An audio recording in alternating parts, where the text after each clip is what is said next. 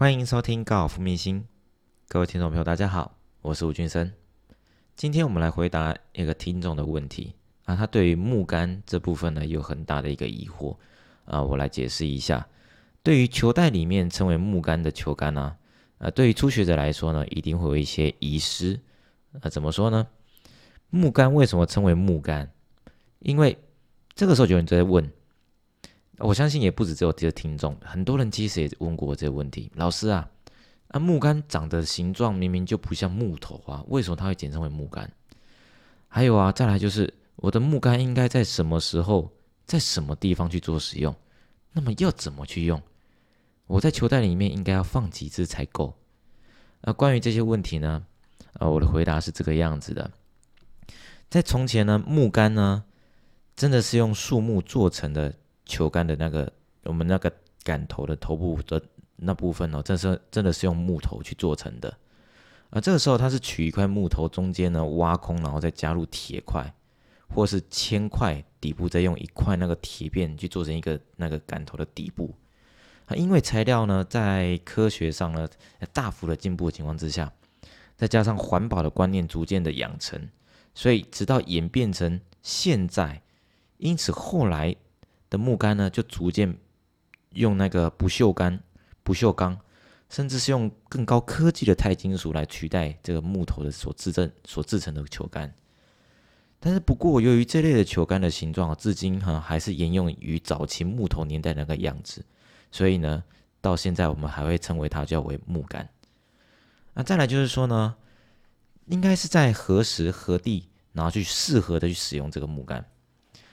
呃。这个时候，通常使用木杆的时机，哈，第一个就是我们最常见的，在发球台上，好会用开球杆，就是你球袋里面最长那支球杆，也是头最大颗那个球杆。那希望呢，就是由木杆的那个弹性呢，呃，打出一个比较理想的长的距，打出一个比较理想的距离出来。而另一个呢，适合的时机点呢，就是在比较遇到长距离的球道，就是说跟 Par Five 啊，或者是比较长的 Par Four。那对于面对第二杆比较距离旗杆比较远的距离的情况之下，第二杆就会用那个角度比较稍微大一点的球道木杆，然后去做一个进攻，然后试着将球靠近果岭边。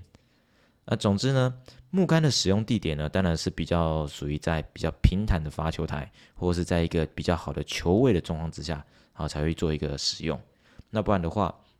基本上我们也很少会用到球道木杆去做第二杆的进攻。如果说今天球落入落入长草区的话呢，以因为球到木杆的角度比较小的情况之下，即便你真的打到了，你也会发现你的飞行距离有的时候不如比你拿七号铁或六号铁来进攻的那个距离呢来的短很多。那再来就是呢，其实还有一种球杆呢叫做混血杆，我们把它俗称为小鸡腿 （hybrid）。我相信有打球的球友哦，一定有听过这样这样子的球杆。而这种球杆呢，就是木杆加上铁杆的改良版，它适用于任何一种球位。因为小鸡腿呢，比一般的木杆反弹角还要来的大上许多，所以也比较容易能够顺势做出一个向下击球的方式来打球。那对于比较擅长打铁杆的人来说呢，而比较不擅长打木杆的人来说，也会比较容易好上手。然而，现在的小鸡腿的角度。也逐渐逼近一般球道木的的那个球杆的角度。如果这个时候我手上同时有相同角度的小鸡腿和球道木杆来说，它们的差异只在于杆头形状上面的不同，但是打出来的距离呢却是逼近相同。还有再来就是它们的差异还在于，就是说小鸡腿的反弹角比较大，易打性比较高。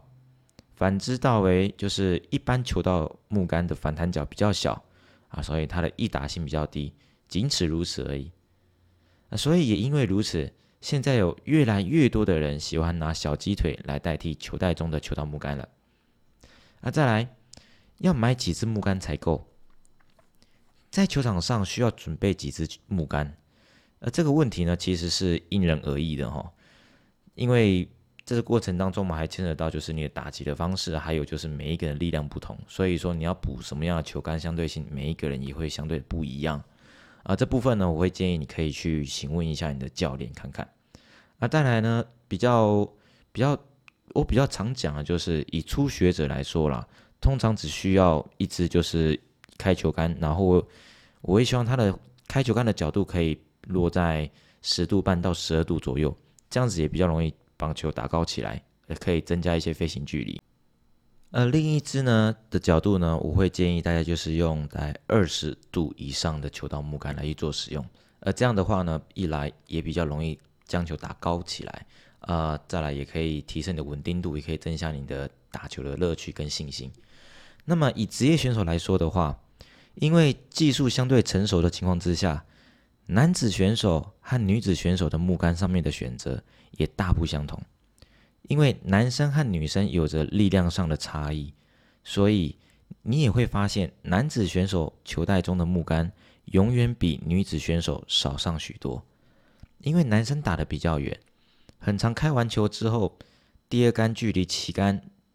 就只剩下不到一百五十码的距离而已。而相较于女生，他们在开完球之后，有时候还得剩下个一百八到两百码的距离不等。所以这个时候，以女生来说，就必须使用球道木杆来去做进攻了。那么木杆的功能呢，是用来打长距离。因此，新手球友在初学在学木杆的时候呢，可以先把球呢放在球梯上面去做一个打击的一个方式，去做一个练习的方式。而这样呢，也会比较容易打得到球。然后等你逐渐抓到击球点的时候呢，再试着将球放在垫子上面去打看看。但是切记，一定要在这过程当中呢，所有的挥杆动作，记得务必要按照自己的教练给你的指示去操作，这样才不会引起运动伤害哦。以上是我今天的分享，希望今天的分享可以给各位当做一个参考。如果你喜欢我的频道，欢迎你按下节目的追踪与订阅，也希望你呢订阅我的 YouTube 并开启小铃铛，顺便到我的粉丝页来按个赞，这样你就不会错过每一集的节目喽。我是吴俊生，我们下集再见。